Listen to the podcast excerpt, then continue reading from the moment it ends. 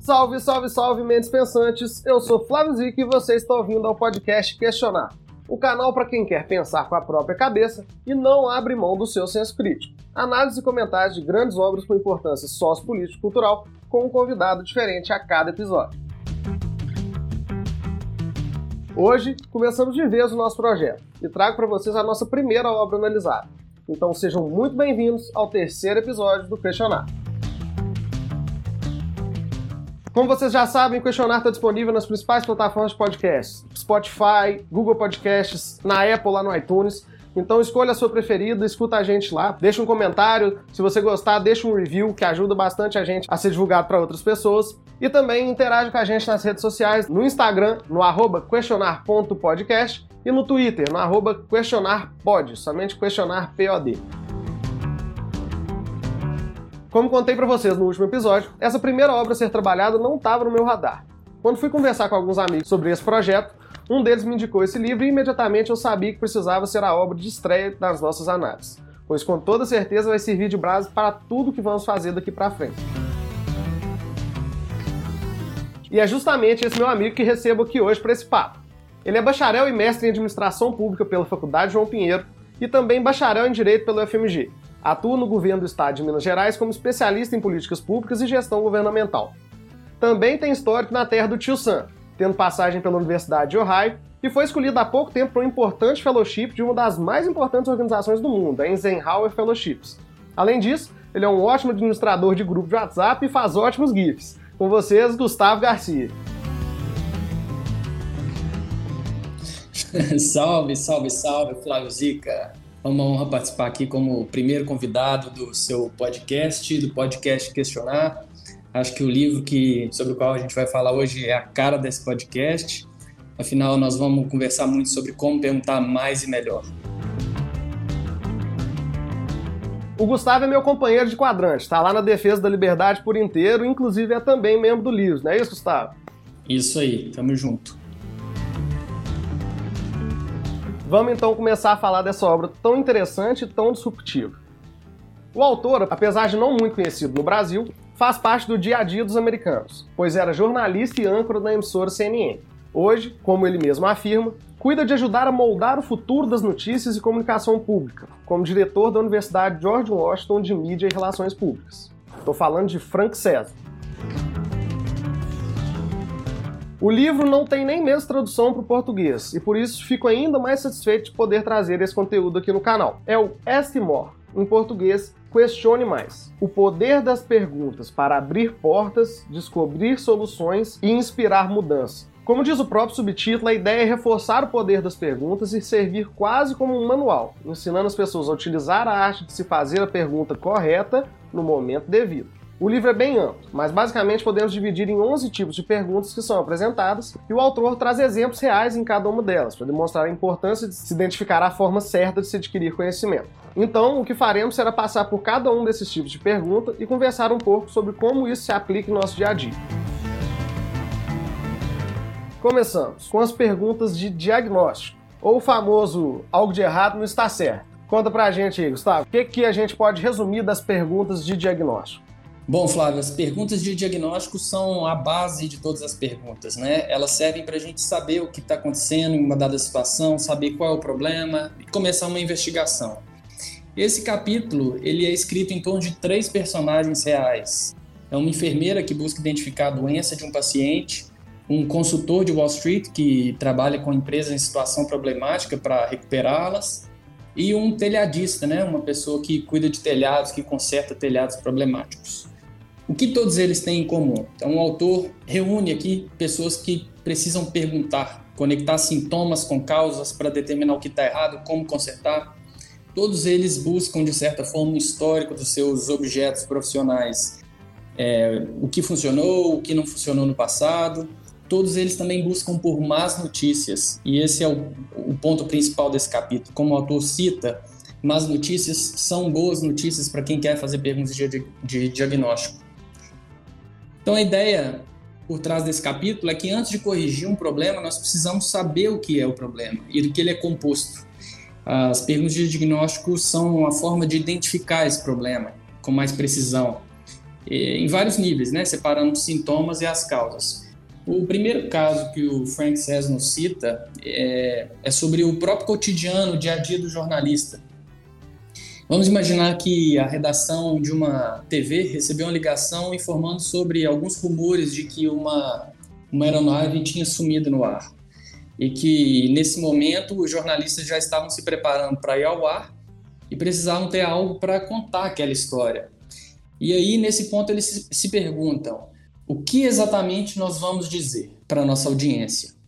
O que a gente sabe até o momento? E de onde virão as informações definitivas? A partir disso aí, o Frank Cesno conta que começa toda a movimentação no, no sistema jornalístico, na redação. Alguns repórteres ficam responsáveis por contactar o Departamento de Controle de Espaço Aéreo, a Companhia Aérea, a Polícia Federal. Outros estão buscando aplicativos de rastreamento de voo. Outros buscam novas fontes de informação, entrando em contato com alguma pessoa, qualquer pessoa que possa ter ouvido alguma coisa. E aí na redação eles se preparam para o momento mais perigoso da, da TV, a TV ao vivo. Aquele período depois que algo acontece, mas antes que alguém com autoridade possa confirmar o que de fato ocorreu. E aí, se um erro acontece, eles divulgam informações erradas, assustam as pessoas inocentes e, de certa forma, pode até afetar as ações de socorristas e manchar a credibilidade da imprensa.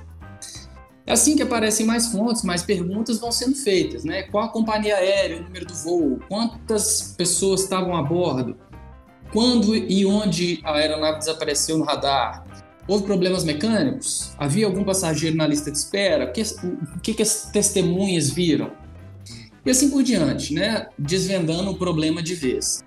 Então, as perguntas de diagnóstico, portanto, elas devem começar do geral para o específico, como a gente viu aqui nesse caso. Elas começam com questões mais amplas, elas descrevem, comparam, quantificam.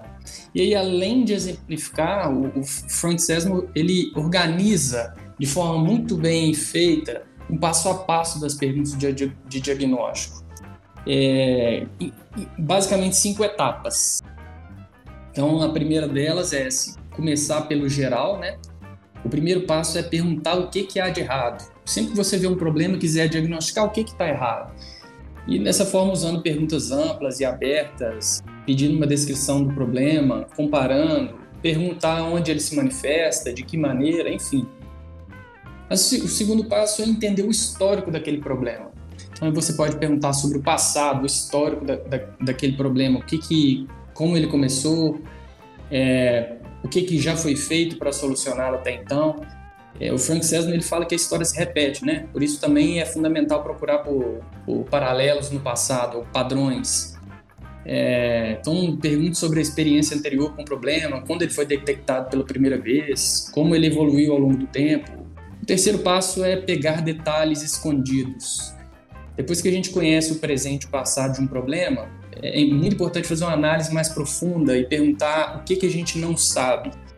Grande parte das vezes o problema está enterrado embaixo de uma camada superficial de informação e por isso é, é, é preciso ir mais fundo, que às vezes pode ser um pouco incômodo para quem pergunta e até para quem responde. É, então é preciso saber se existe algum pequeno segredo, uma agenda oculta, algum detalhe, um erro, uma ação não intencional que tenha piorado aquela situação, um atalho, enfim, isso é muito comum entre médicos. Os médicos conseguem fazer é, diagnósticos a partir de, de perguntas e avançar na, profundamente ali no paciente. Quarto, verificar a veracidade, né? Depois que você avançou um pouco mais, é preciso certificar, verificar fontes, de onde vem aquelas informações, enfim. E por fim, perguntar novamente. No campo da medicina, como eu disse, os clínicos, pesquisadores criaram muitas técnicas para convencer pacientes a falar e descrever a, as suas condições em detalhes, né? Então, conectar os sintomas e padrões ao conhecimento e à experiência do médico, esse médico ele pode diagnosticar o problema ou solicitar testes certos para dar o próximo passo em direção à solução daquela doença. Qualquer um de nós pode adaptar esse padrão médico de questionamento e aplicar a situações em que nós precisamos compreender o problema. Então, é basicamente isso nesse capítulo. O mais interessante é que ele não serve só para profissionais como jornalistas, médicos, telhadistas, enfermeiros, ele serve também para pacientes. É o pessoas que contratam um determinado serviço, Para nós contratantes, a recomendação do autor é questione o especialista. É, mesmo que eles tenham muito mais experiência do que nós em determinado assunto, é preciso estar preparado para perguntar sobre o diagnóstico deles, como eles chegaram àquela conclusão, em que eles se basearam e qual o prognóstico. Muito interessante também que esse capítulo nos mostra a importância de buscar o problema, né? de, de nos apaixonarmos pelo problema. E aí eu me recordo, alguns anos atrás, um colega de trabalho, ele me disse, apaixone-se pelos problemas e resolva. As pessoas gostam de quem soluciona os problemas. Então, mais do que se apaixonar por soluções, apaixone-se por problemas. Acho que é isso que fica desse capítulo. Eu achei muito interessante a questão que ele traz sobre a gente ter hoje muita informação disponível. A gente é bombardeado o tempo inteiro com tanta informação, só que ao mesmo tempo a gente não aprofunda naquilo. Fica no conforto da informação que a gente recebe da forma mais fácil, o que acaba fazendo a gente ficar com a informação num nível muito raso e não identificar os problemas realmente mais de uma forma profunda. E identificar os problemas, como ele traz, é o início da solução. Para você conseguir uma solução efetiva, realmente, você precisa identificar o problema na raiz dele. Exatamente. É, hoje em dia, como você disse, nas, nas nossas jornadas, a gente quer quase sempre as perguntas mais rápidas e elas tendem a ser mais rasas, né? Mas nunca foi tão importante reservar um tempo para fazer as perguntas certas. Passamos então para as perguntas estratégicas. Eu acho que a forma mais interessante da gente começar as perguntas estratégicas é supor que você está prestes a tomar uma decisão importante que vai afetar a sua vida, seus negócios, sua família. É, você está pensando em mudar de carreira, por exemplo. Isso exige um, um, um, grande investimento de tempo, de recursos, de energia. Seu futuro está em risco. E as perguntas estratégicas são aquelas que diminuem um pouco o zoom e olham para o quadro geral, né? Elas olham para a floresta ao invés de olhar as árvores. Elas levam em conta metas, interesses, prioridades de longo prazo e buscam traçar caminhos e estratégias para o alcance de um objetivo maior. São os tipos de perguntas que os CEOs devem se fazer dia e noite, né?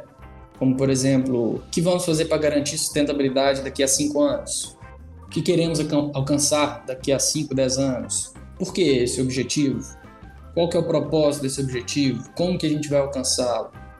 Um dos personagens desse capítulo é o general Colin Powell, que exerceu papéis importantes nas duas guerras americanas contra o Iraque, né?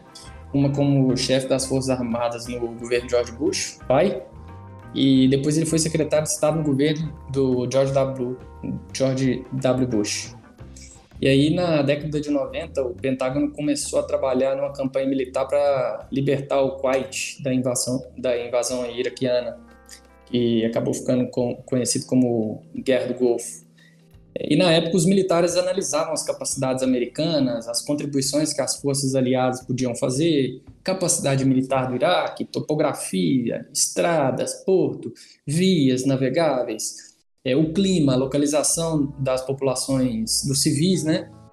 E no entanto, antes de propor o envio das tropas americanas para retirar o exército Saddam Hussein, Colin Powell fez uma estratégia de perguntas, né, de perguntas estratégicas, para ver o, o, que elas revelariam através da, das lentes da diplomacia e da política, e não somente das lentes da guerra.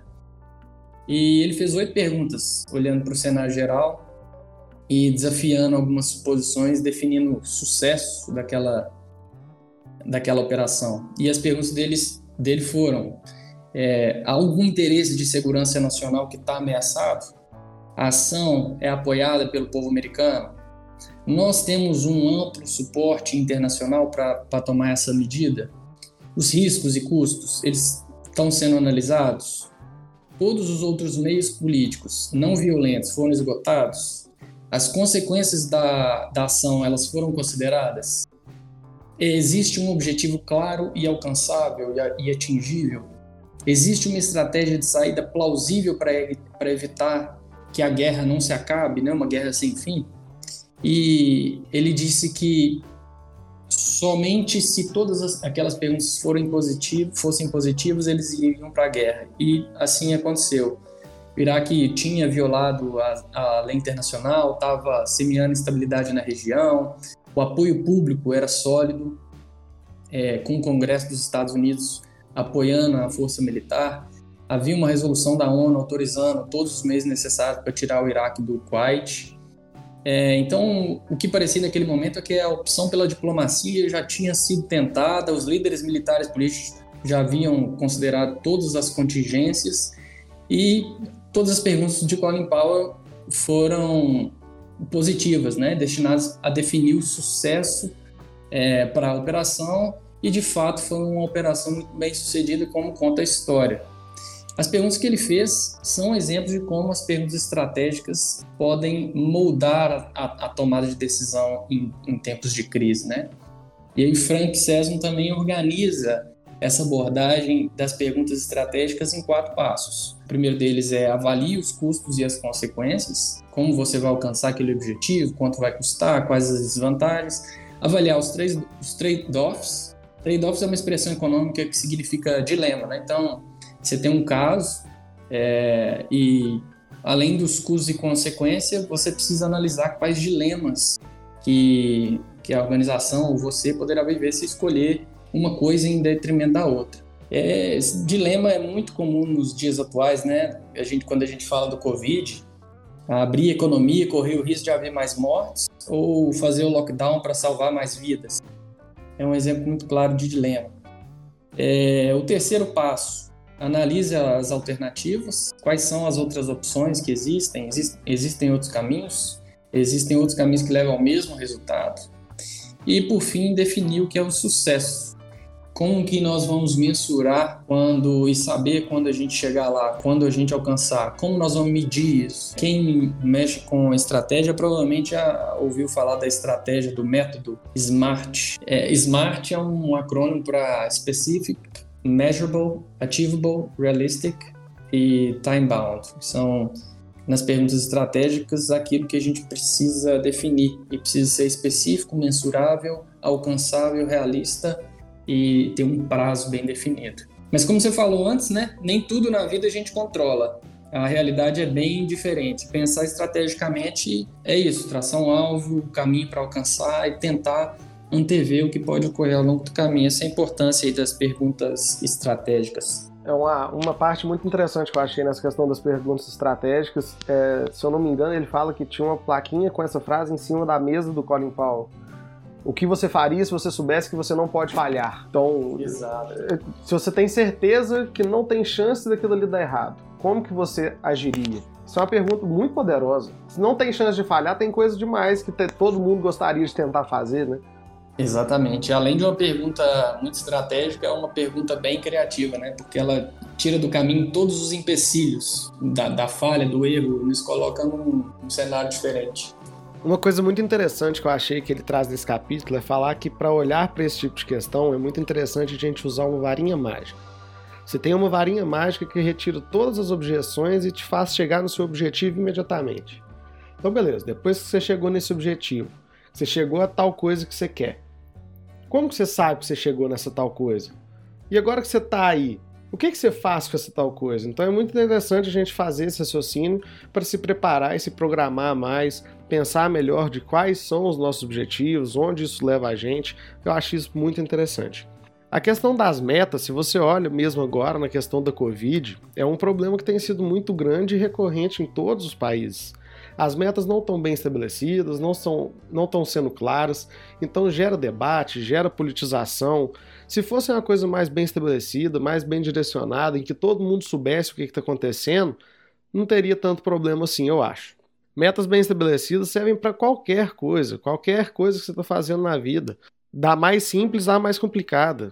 Você tem que ter metas para saber avaliar o seu desempenho e a partir daí melhorar sempre. Então, para qualquer coisa, ter metas bem estabelecidas é definitivo para o sucesso. É isso aí. Vamos então para as perguntas de empatia. Bom, se as perguntas estratégicas elas focam no pensamento, as perguntas empáticas focam um pouco mais no sentimento. E aí vale a pena reforçar que a empatia a capacidade de se colocar no lugar do outro, né? De sentir o que o outro sente, a capacidade de ouvir é, adotar a perspectiva da outra pessoa. É uma habilidade muito difícil nos dias de hoje. Por isso, as perguntas empáticas elas têm como objetivo buscar respostas mais profundas, é, mais emocionais, para explorar o que as pessoas é, vibram, pensam, temem, sentem? Então, são essas perguntas que ajudam as pessoas a se revelarem aos outros, né? às vezes até para si mesmas. O autor ele conta uma história muito interessante aqui, pessoal, de quando ele, quando ele trabalhava na CNN e entrevistou quatro jovens mães para coletar a visão delas de quem recebia um benefício social do governo. Né? Ele queria saber como que a reforma social de 1996 afetaria a vida dessas mães. Essa, essa reforma, essa nova lei, ela colocava limites de tempo para os benefícios sociais, exigia que os beneficiários encontrassem trabalho e tentava desencorajar nascimentos fora do casamento. É, e ele conta que na época ouvia-se muito a visão dos políticos, dos especialistas sobre o assunto, mas ele estava curioso para entender como que essas mudanças olhavam através da, da, da perspectiva dessas pessoas, do, dos usuários do serviço, dos beneficiários. E aí ele é, conta como questionava elas, né? É, que ele começava justamente pelas perguntas mais amplas. Que diferença que vai fazer essa nova lei na sua vida? Que tipo de trabalho que você está procurando, que você quer? Como que o emprego vai te ajudar a sobreviver? E aí ele conta que todas elas disseram que o emprego melhoraria a vida delas, lhes traria mais respeito próprio, as ajudaria a serem mães melhores. Elas queriam de fato trabalhar, mas tinham preocupações válidas e muitas perguntas, como por exemplo, quem vai cuidar dos meus filhos? O dinheiro que eu vou ganhar, é, ele vai ser suficiente para cuidar da minha família? É, para contratar um plano de saúde? Então, à medida que a conversa se desenrolava com elas, ele conta que aprendia um pouco mais sobre a vida daquelas mulheres, uma realidade mais complicada. E aí ele começou a entender outras, outros aspectos da vida daquelas mulheres, né? Como empatia consegue, consegue abrir portas, né? Três das mulheres ali tiveram problemas com álcool ou drogas. Uma delas tinha seis filhos, incluindo um que tinha nascido com problemas congênitos no coração, precisava de cuidados médicos, etc. E nenhuma delas tinha estudado. Uma mal conseguia ler. E a conversa ia se desenrolando, o autor conta que a verdadeira história ali era o quanto que ele não sabia e não podia imaginar sobre a realidade completamente diferente da dele que aquelas mulheres tinham. E aquelas mulheres viviam vidas cheias de luta, né? às vezes sozinhas, e com isso ele foi sendo capaz de introduzir na rotina delas outro nível de perguntas. Né? Ele conta que perguntou qual é a primeira coisa que ela vê quando acorda todos os dias. O que, que ela sente? O que são os seus medos? O que, que você tem planejado? O que, que você quer para o futuro, para seus filhos? Então, é importante que a gente notar que quanto mais ele conhecia a realidade daquelas mulheres, mais ele calçava o sapato delas, mais empatia ele tinha e conseguia se colocar na, na, na, perspectiva delas, né? Mais as perguntas exploravam facetas diferentes, mais profundas, é, diferentes inclusive do, do, foco inicial, que era simplesmente avaliar o impacto de uma reforma. As perguntas mais empáticas, elas miram elementos mais humanos, elementos mais complexos, é, revelam a profundidade da nossa alma, das nossas experiências, das, das nossas perspectivas. As perguntas promovem a compreensão de alguém que você vê, não conhece ou que é muito diferente de você. Então, como são importantes essas perguntas para todos nós, né, enquanto seres humanos, profissionais, seja da área da gestão pública, médicos, psicólogos, jornalistas, líderes empresariais, gestores, vendedores e até pais e mães, né? Por que não? É uma coisa que eu coloco na proposta do canal, né? Da gente pensar de forma empática, de se colocar no lugar do outro de entender as razões, de entender os motivos, de entender o que, que tem por trás das ações e dos motivos. Então, isso é muito importante da gente conseguir conversar com outras pessoas diferentes da gente. Esse é um cara que entrevistou cinco presidentes da República Americanos, né? Eu acho que o número é esse mesmo, cinco presidentes. Ele entrevistou pessoas famosas, ele entrevistou cientistas, ou seja, ele passou larga parte da vida dele lidando com diferentes egos, diferentes posicionamentos políticos, diferentes visões de vida, tanto diferentes dele, obviamente, como diferentes entre si. Então, como que você faz essa conexão da pessoa até estar mais aberta a conversar com você sobre um tema, de realmente falar o que ela pensa, sem ter empatia não é tão legal. Então, se você consegue construir a empatia, nesse sentido, de entender que a, a, outra pessoa tem boas intenções, que a outra pessoa tem um bom coração, no sentido mais romântico da coisa, acho que tudo flui muito mais legal. Então, esse é um capítulo que está muito dentro do que a gente quer estar tá fazendo aqui no, no, no, canal, de gerar esse contato maior, de gerar essa, essa possibilidade maior realmente de crescimento, de, de somar, né? Exatamente. Tem uma frase muito legal que eu acabei de lembrar a partir da sua fala, é mais ou menos assim: é, seja gentil, você, todas as pessoas estão passando por alguma dificuldade, algum problema, é, e você nunca sabe qual é. Então, o que a gente pode fazer aqui é tratar bem as pessoas de forma empática, né? Tentar entender o que cada um está passando, qualquer ambiente que seja. Até porque o ser humano, na sua natureza, ele é um ser de cooperação. Então a gente tem na nossa natureza de ajudar um ao outro, de facilitar a vida de um do outro quando possível, e principalmente quando se tem empatia, né? Quando a gente tem empatia e que a gente quer ajudar mesmo. Então, quanto mais semelhantes a nós, quanto mais a gente se identifica no outro, maior a possibilidade da gente ajudar. Então a empatia leva essa possibilidade de ajuda. Se a gente sabe o que, que o outro precisa, a gente pode olhar e falar assim: olha, está ao meu alcance, eu consigo ajudar essa pessoa. E aí você vai lá e faz um pouquinho, ou então muita coisa, ou então você muda a vida da pessoa com uma ação, cada um dentro das suas possibilidades, né? Claro tem os desvios também, tem gente que não tá nem aí pra nada e nunca ajudou ninguém, mas eu ainda acredito que isso é uma pequena minoria e que a maioria das pessoas são boas e gostam de ajudar uns aos outros. Isso nos leva para as próximas perguntas, que são as perguntas de ponte. Boa. Para mim, na minha opinião, os melhores capítulos do livro. Eu conheci um tipo novo, uma nova abordagem para questionar que eu não conhecia. Você já tentou conversar com alguém que não queria conversa? Difícil. É, as perguntas pontes são justamente essas perguntas que nos ajudam a conectar com pessoas relutantes, cautelosas, hostis, às vezes distantes. As perguntas pontes ela tem é, o objetivo de incentivar as pessoas a falarem quando não querem falar. São perguntas que funcionam de maneira sutil e às vezes até com tempo, no passo a passo. Elas são perguntas deliberadas, podem até parecer manipuladoras em alguns casos. Mas é muito fácil perceber perguntas ponte. É, eu gosto muito do exemplo dos vendedores de loja. Tem uma loja que quando eu entro é impressionante. É, o vendedor começa a elogiar meu sapato, perguntar onde eu comprei. Aí se eu tô com uma camisa de futebol, ele é, comenta alguma coisa sobre futebol, faz parecer que torce o mesmo time é, comenta, ah, você viu o golaço que o jogador X marcou? E aí começa, você é casado? Com quem você, com quem você trabalha? Onde você trabalha? Enfim, por mais que você não queira personalizar a relação negocial ali naquele momento, uma parte de nós acaba cedendo. Então, essas são as perguntas ponte. Uma outra estratégia muito comum utilizada para aproximar pessoas cautelosas é a estratégia da recompensa. A forma de aplicá-la é reforçando ou validando um sentimento ou opinião do outro. Então, se eu te pergunto, Flávio, qual o seu posicionamento sobre a legalização do uso recreativo de drogas no Brasil? Assim como eu falei no episódio anterior, né, acho que é uma questão de liberdade individual que deveria ser amplamente liberado. Cada um sabe o que faz com o seu corpo. Pô, muito legal, Flávio. Gostei muito da sua resposta. Liberdade é um valor realmente muito importante, né?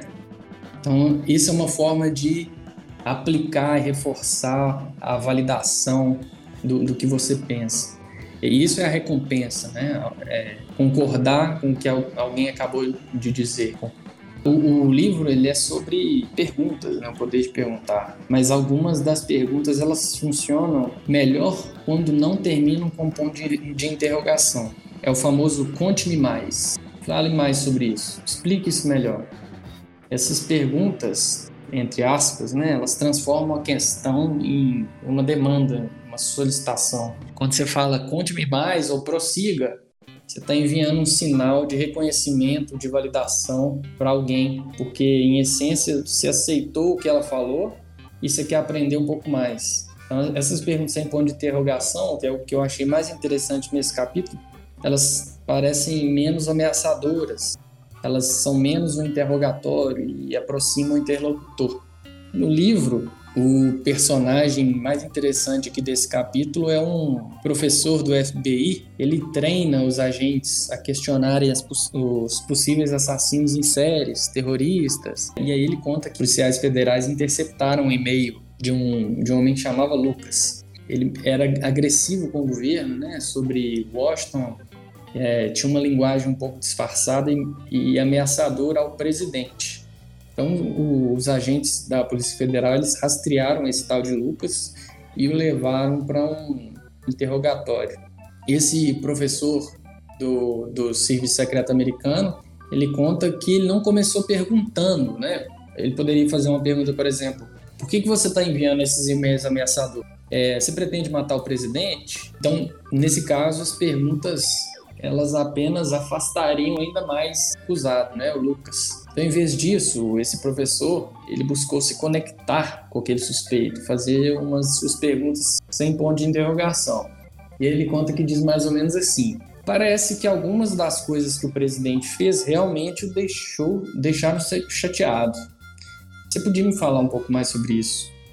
Aí o Lucas responde, né? Chateado? Tô tô puto, você tá de brincadeira? Tô muito irritado, tô mais que irritado. E aí o, o professor conta, ótimo, muitas pessoas concordam com você. E aí, nessa conversa, ele oferece ao Lucas uma, uma validação, né? Não é um endosso do ponto de vista dele, mas é o reconhecimento de, de que ele tem companhia. Ele evita mostrar desaprovação ou desacordo. E assim ele acaba normalizando a conversa, criando a aparência de que ele entende é, o, o, que, que o Lucas está sentindo. E outra forma de utilizar perguntas ponte é por meio do eco, né? repetindo que a, o que a pessoa acabou de falar. É muito comum que os pais utilizem essa estratégia com os filhos. Então, você imagina que um filho ou filha não quer fazer a lição de casa.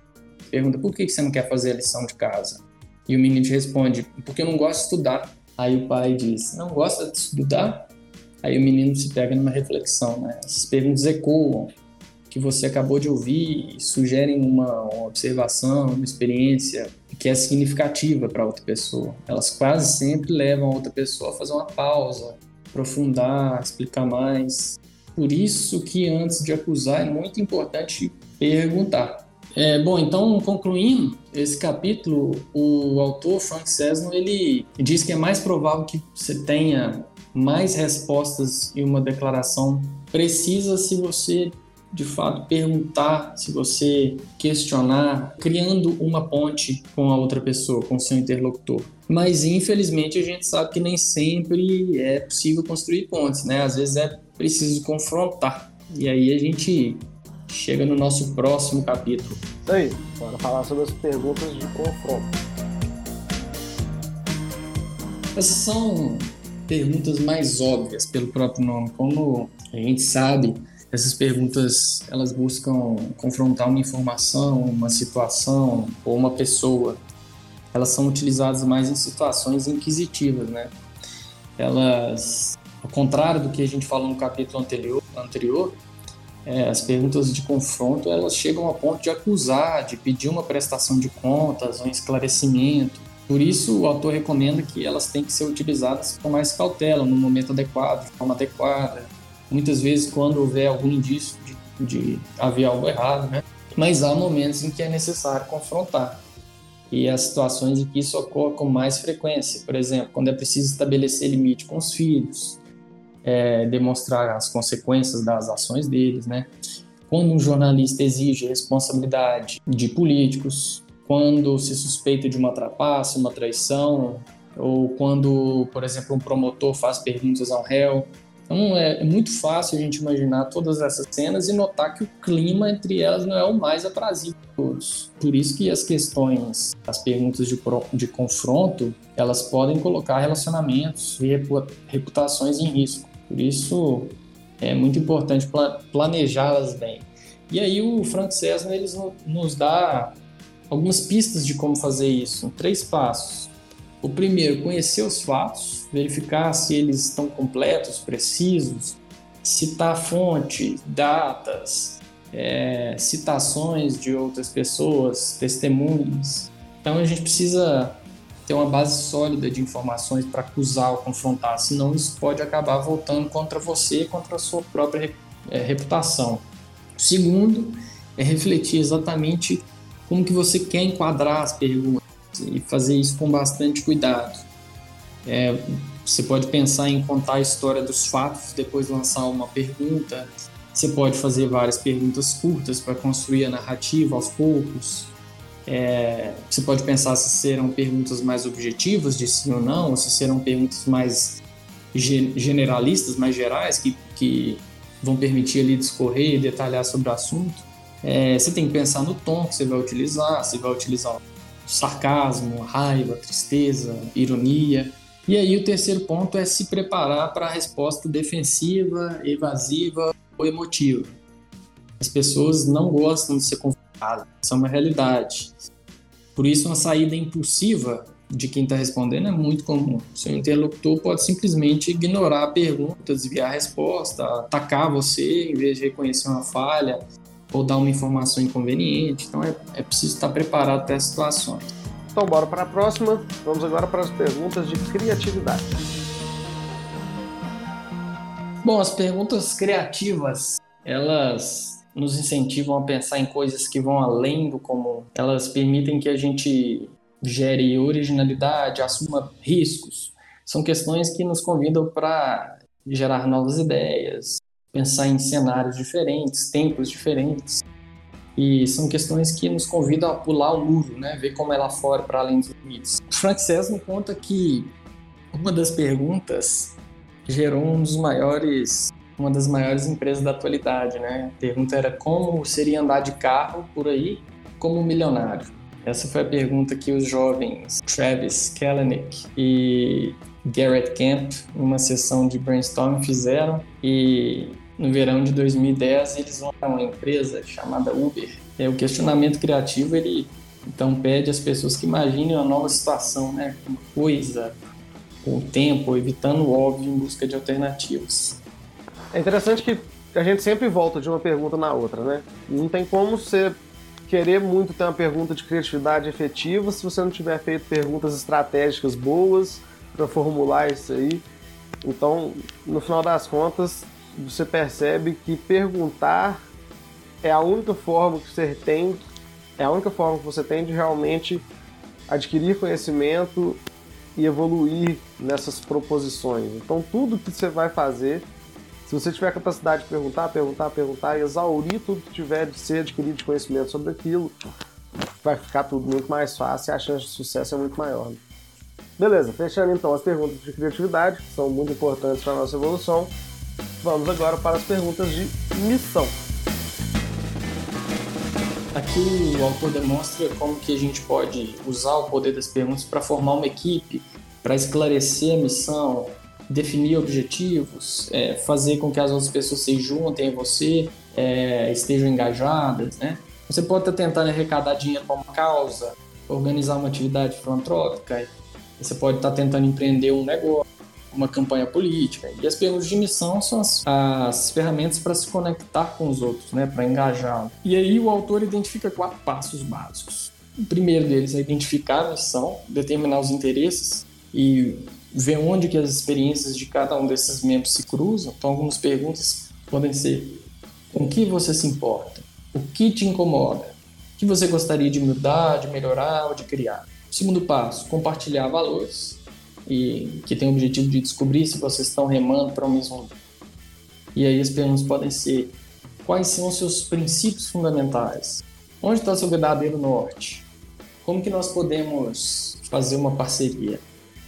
Quarto passo: definir os papéis. Descobrir como cada uma dessas partes aí se como cada uma dessas partes aí adiciona aquele objetivo. Qual que é a sua experiência, qual que é a minha, o que, que você gosta de fazer, com que você pode colaborar, enfim. E por fim, mirar alto, né? As pessoas geralmente elas se empolgam com grandes ideias que se aproximam dos seus sonhos. Aí as perguntas poderiam ser, por exemplo, onde que nós podemos chegar? O que que nós conseguimos alcançar em um mês, em seis meses, em um ano? E aí grande parte de, de nós acredita que o segredo para liderar é dizer as coisas certas. E aí o autor inverte um pouco essa ideia e defende que a grande proposta dos grandes líderes é fazer boas perguntas. Perguntas que geram motivação, engajamento, propósito, colocam as pessoas na mesma missão. Por isso, mais que falar, apesar de o livro ser sobre perguntar, o importante aqui é perguntar e ouvir. Eu acho que essas perguntas de missão são muito importantes para alinhar a expectativa. Você sabe o que, que o outro está esperando. Que às vezes você somente afirmar, somente fazer assertivas boas, proposições boas, não é suficiente para você entender se a pessoa está captando a sua mensagem, se ela entendeu da forma certa, para a pessoa saber em qual barco ela está entrando. Então acho essa, essas perguntas muito importantes nesse sentido. Nesse capítulo tem uma parte muito interessante que Frank Sesmo ele nos ensina a ouvir, né? E considerar que tipo de ouvinte que nós somos.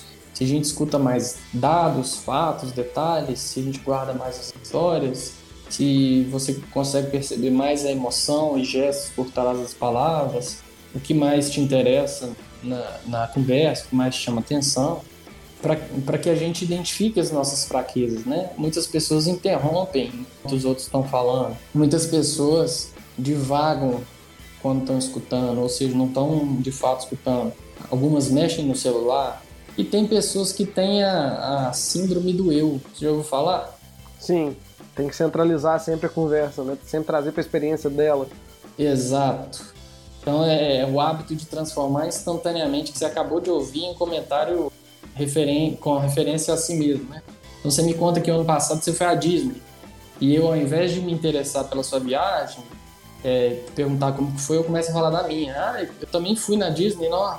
Eu fiquei perto de Orlando ali, condomínio. É, é muito desagradável isso, né? As pessoas precisam centralizar em ouvir o que o outro está falando, não colocar a si mesmo em referência. Não tem problema render a conversa, né? Mas escuta primeiro, depois apresenta. Vamos então para as perguntas científicas. Esse capítulo das perguntas científicas ele nos retoma para as perguntas de diagnóstico. Nós falamos que a gente está vivendo um tempo de ansiedade, né? As respostas elas precisam ser instantâneas. A resposta para quase todas as perguntas já está no Google. Apesar de estarmos vendo aí ressurgir movimentos como os terraplanistas, nós já podemos lançar no Google uma pergunta como é, como saber se a Terra é redonda? E em menos de um segundo você terá lá 9 milhões de respostas. Se eu passar um minuto em cada uma delas, eu levaria 17 anos para ler todas. Então nós vivemos numa época em que as evidências elas importam cada vez mais, seja no campo do marketing, nas políticas públicas, no mundo da pesquisa científica e no mundo digital, onde onde quase tudo é medido, uma das ferramentas mais importantes para melhorar produtos online, aplicativos, sites, né, é o famoso teste AB. As empresas de tecnologia hoje fazem experiências com dois tipos de formatos, formato A e B, por exemplo, como mudar a cor de um botão, botão de comprar. Às vezes ele é verde, às vezes ele é vermelho. Qual deles gera maior conversão de compra? E aquele que tiver melhores resultados, melhores evidências, aquele que a ciência validar vai se tornar a versão final. E a mesma coisa acontece com os algoritmos de ranqueamento do Google. Eles fazem, os algoritmos fazem perguntas, né? Eles coletam dados. Onde as pessoas estão clicando? Por que, elas não prosseguem para a página seguinte? Quanto tempo que elas gastam em cada página? E assim o Google é, te responde, te dá a resposta das suas perguntas com base nos sites que estão melhores ranqueados, que são aqueles que respondem as perguntas que ele fez. Então, o método científico é baseado nesses padrões, né? Observar um problema, enquadrar uma pergunta, criar uma hipótese que responda aquele problema e colocar essa hipótese à prova. Muitos de nós já vivenciamos aí, tivemos aula de metodologia científica e é, é basicamente sobre o que esse capítulo fala. Uma coisa que a gente sabe é que ciência só se faz através de perguntas, realmente. Nada se, simplesmente se apresenta e fala assim, ó, é assim. Não, você tem que perguntar, perguntar, perguntar para entender o que está acontecendo naquela. Seja biologia, seja matemática, seja política social. Se aplica de todos os lados. Para você entender um fato científico, para você entender um fato, você tem que fazer as perguntas certas para poder chegar ao cerne daquilo ali. Exatamente. Um dos personagens que ele cita aqui nesse capítulo que é muito legal é o Anthony Fauci, né, que é o famoso imunologista americano que está sempre ao lado do Trump durante as coletivas sobre a Covid-19. Ele conta que na pesquisa contra a AIDS, que começou lá na década de 80, descobriu um relatório médico e encontrou um artigo sobre cinco homens gays lá em Los Angeles que, tá, que tinham morrido é, como resultado de uma, de uma pneumonia. E aí ele começou a se perguntar, né, o que está acontecendo? Por que todos esses atingidos são homens e são gays? Por que, que a pneumonia por fungos é, aconteceu em homens gays saudáveis? Então, a partir disso, ele foi pensando e desvendando essas, cada uma dessas perguntas e, assim ele conseguiu evoluir as perguntas, né, avançando cada vez mais e contribuir para os coquetéis é, de combate a, aos sintomas da AIDS. Passamos então para as perguntas de entrevista. Bom, se você estiver na busca de um emprego estiver contratando um colaborador, inevitavelmente você vai ter que lidar com as perguntas de entrevista, né? Como candidato, se você responder mal uma pergunta importante, você não será contratado. Se estiver contratando, se fizer as perguntas erradas, você pode perder informação importante, crítica e contratar a pessoa errada. Um dos principais personagens aqui desse capítulo é o jornalista Bob Schiffer. Trabalhou quase 50 anos na CBS e moderou três debates presidenciais nos Estados Unidos, né, em 2004, 2008 e 2012. O objetivo dele nos debates era fazer com que os candidatos oferecessem dicas como eles lidariam com o trabalho, com as decisões que eles tomariam. Por isso ele buscava oferecer uma visão tridimensional dos candidatos, né, misturando tópicos e alternando perguntas ali sobre política, economia, família, etc. E aí ele conta que em 2004, quando George W. Bush estava concorrendo à reeleição, os Estados Unidos estavam é, em guerra com o Afeganistão e Iraque, e aí ele misturou tópicos de fé, família e guerra. E aí perguntou pro, pro Bush, né? Seu presidente, você foi, foi perguntado após a invasão do Iraque se tinha pego orientações com seu pai e você respondeu que tinha se orientado com uma autoridade superior. E aí a pergunta foi: qual papel sua fé desempenha em suas decisões políticas? E aí o Frank César conta que nesse ponto o, o Bush deu uma recuada mas não fugiu da pergunta. A resposta forneceu até alguns insights sobre o que ele pensava e como que a fé o sustentava, né? É, ele disse que sim, a fé desempenhou um grande papel na vida dele e disse que orou pedindo sabedoria, é, pediu pela segurança das tropas que estavam em perigo e concluiu dizendo que estava consciente de uma sociedade livre, onde as pessoas poderiam ter, ter a fé que quisessem, que essa fé deveria ser respeitada, enfim. Então, é muito importante considerar que a, a, as perguntas de entrevista, elas muitas vezes têm esse objetivo, né, de, de escancarar o que o que os entrevistadores têm por trás. É, e acabei de lembrar que esse ano nós vamos ter eleições, pelo que parece, se o Covid deixar. Então, uma dica aí é, se você quer saber o que move o seu candidato, é bom criar perguntas que explorem esses terrenos mais complexos deles, né? conectar uma decisão do candidato aos princípios e valores dele ou dela. Principalmente hoje que eles estão mais acessíveis um pouco, né? Dá para ir atrás em rede social, entrar em contato com assessoria e ter essas respostas, hoje em dia é muito importante. Isso aí, cada vez mais fácil. Seguimos então para o penúltimo tipo de pergunta, as perguntas de entretenimento. Bom, as perguntas de entretenimento elas podem ser chamadas também de perguntas do anfitrião, né? Vou fazer uma simplificação aqui, mas é mais ou menos isso. Essas perguntas, essas perguntas são aquelas que fazem os, os apresentadores de talk show, como Jô Soares, Danilo Gentili, Fábio Porchat, Jim Fallon, enfim. Mas aí quando a gente compara todos eles, a gente percebe que eles carregam características bem similares, né? Eles são empáticos, eles têm um humor bem apurado, eles sabem usar o sarcasmo e a ironia às vezes, né? Eles colocam é um, um toque de inocência às vezes. Mas mesmo que você não tenha um programa de entrevistas, as perguntas de entretenimento são para uma conversa, né, um jantar no trabalho para atrair, estimular os colegas. Se você for um mediador de um debate, por exemplo, um apresentador, um anfitrião de algum evento, isso porque as perguntas de entretenimento são questões mais divertidas, que ajudam a manter a conversa interessante, com um clima agradável e tal. Isso depende até do perfil da pessoa, né? Essa, essa, é, esse é um tipo de pergunta que eu não acho nem que ela seja para todo mundo. Não é todo mundo que se sente confortável se colocando ali como a pessoa que vai tomar as rédeas da conversa. Então, elas já são mais direcionadas para um tipo certo de pessoa, eu acho. Também. Muitas pessoas não querem ser o centro né, das atenções, não querem, porque o interlocutor o, o anfitrião muitas vezes ele se torna o centro da conversa. Eu, o Frank César fala exatamente isso. O, o papel aqui do, do anfitrião é exatamente deixar com que as pessoas sejam o centro da conversa, que você não, não queira aparecer mais que os. É, e aí o Frank ele, ele dá algumas pistas sobre como o anfitrião pode ser divertido, pode a mão das perguntas de entretenimento, né? O primeiro passo é conhecer o interlocutor e a audiência, saber com quem que você está falando, o que, que eles fazem, onde estiveram, enfim, até para demonstrar um pouco de empatia.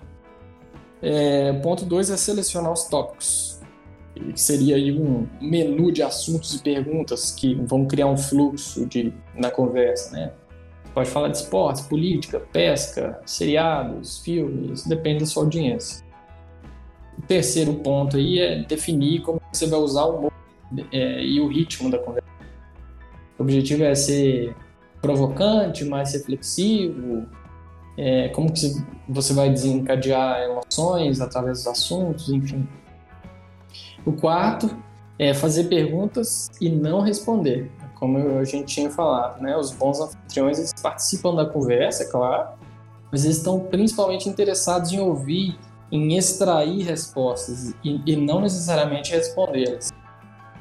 É, misturar é uma outra dica. Um bom anfitrião ele alterna os tópicos e humor para manter a conversa em movimento, variada, sem uma sem monotonia. E por fim, encontrar as minas terrestres, aquilo que está escondido é o que a gente já falou antes nas perguntas de diagnóstico.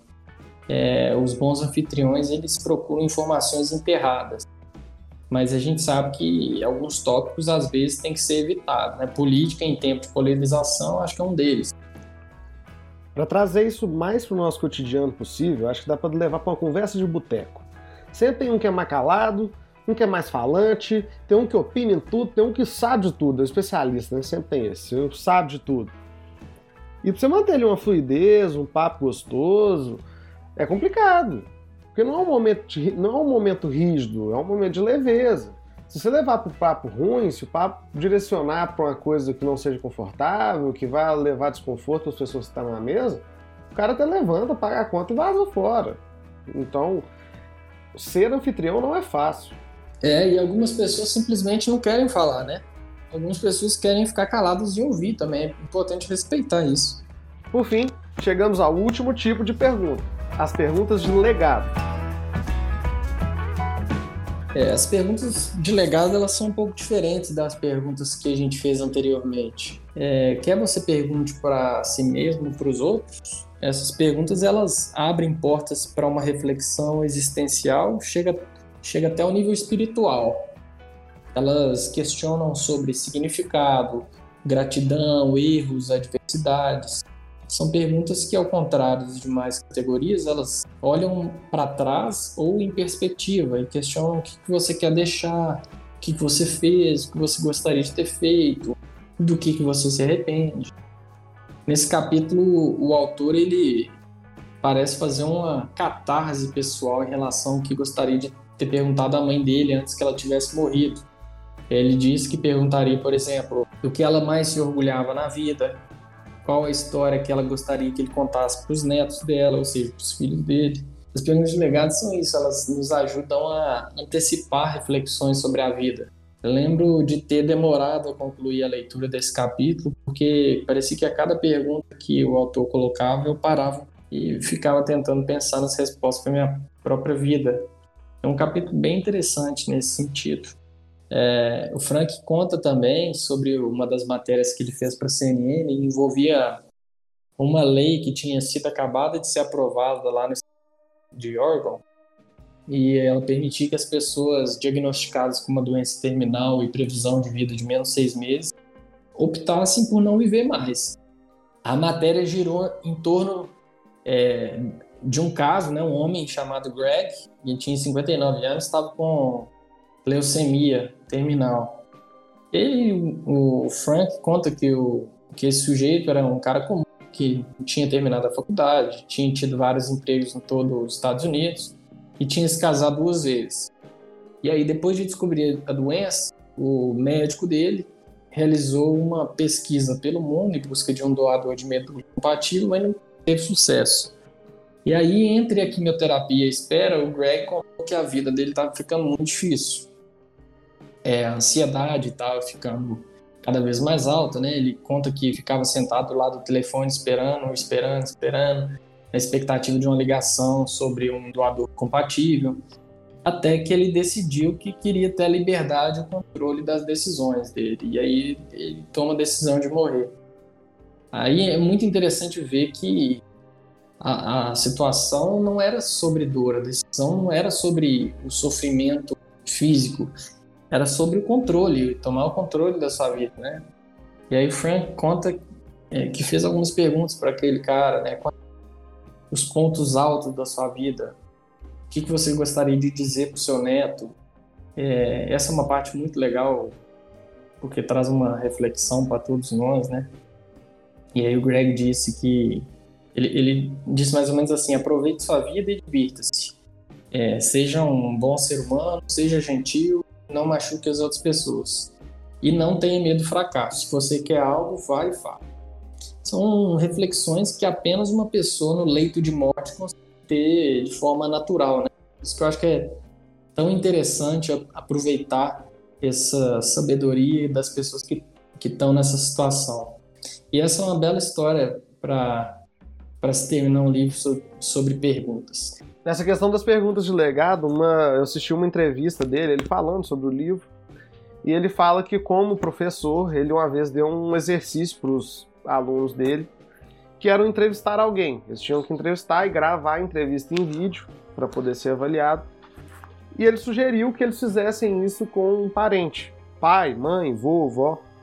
E a consequência disso foi que ele teve a resposta de muitos alunos que descobriram coisas que eles nem imaginaram sobre aquelas pessoas, que eles viviam dentro da mesma casa, conviviam todos os dias, mas simplesmente por nunca ter parado, sentado, feito perguntas e escutado as respostas, não sabia tanto tão bem assim sobre quem era aquela pessoa mais a fundo.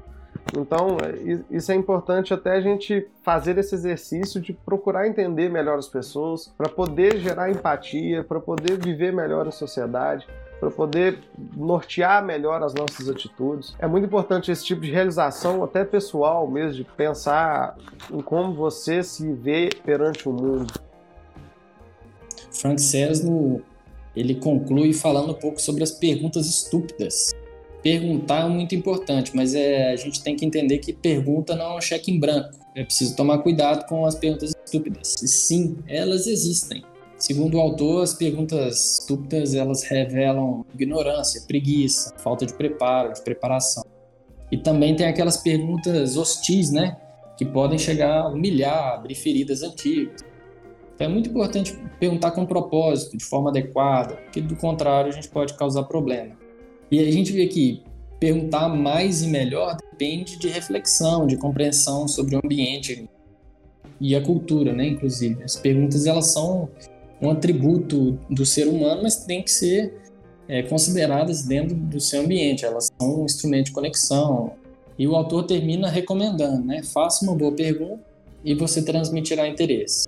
Desacelere, ouça atentamente e pergunte mais para que você se envolva em um nível mais profundo. Você mostra que se importa, você gera confiança, você simpatiza e supera as diferenças.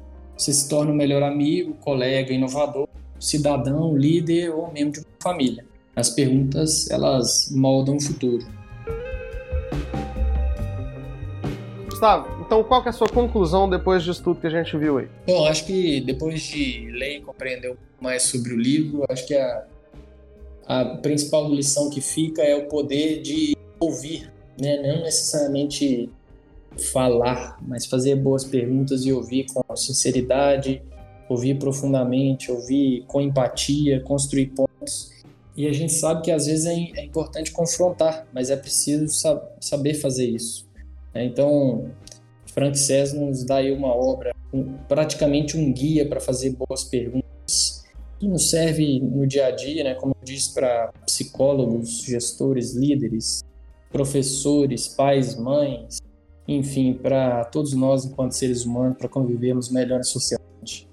A missão do canal é justamente essa, o que o autor do livro propõe. Questionar sempre, questionar melhor, adquirir conhecimento, saber utilizar esse conhecimento e sempre evoluir. Os exemplos trazidos são muito interessantes, deixam muito claro tanto que é necessário a gente estar disposto a conversar mais, né? Perguntar mais, ouvir mais principalmente. Porque no fim das contas, nem se falou, é talvez mais sobre ouvir do que sobre perguntar. Porque não adianta nada você ter a melhor pergunta do mundo se você não souber escutar a resposta, porque não vai sair nada disso aí. E para ajudar vocês a começar a exercitar melhores perguntas, vou deixar um desafio.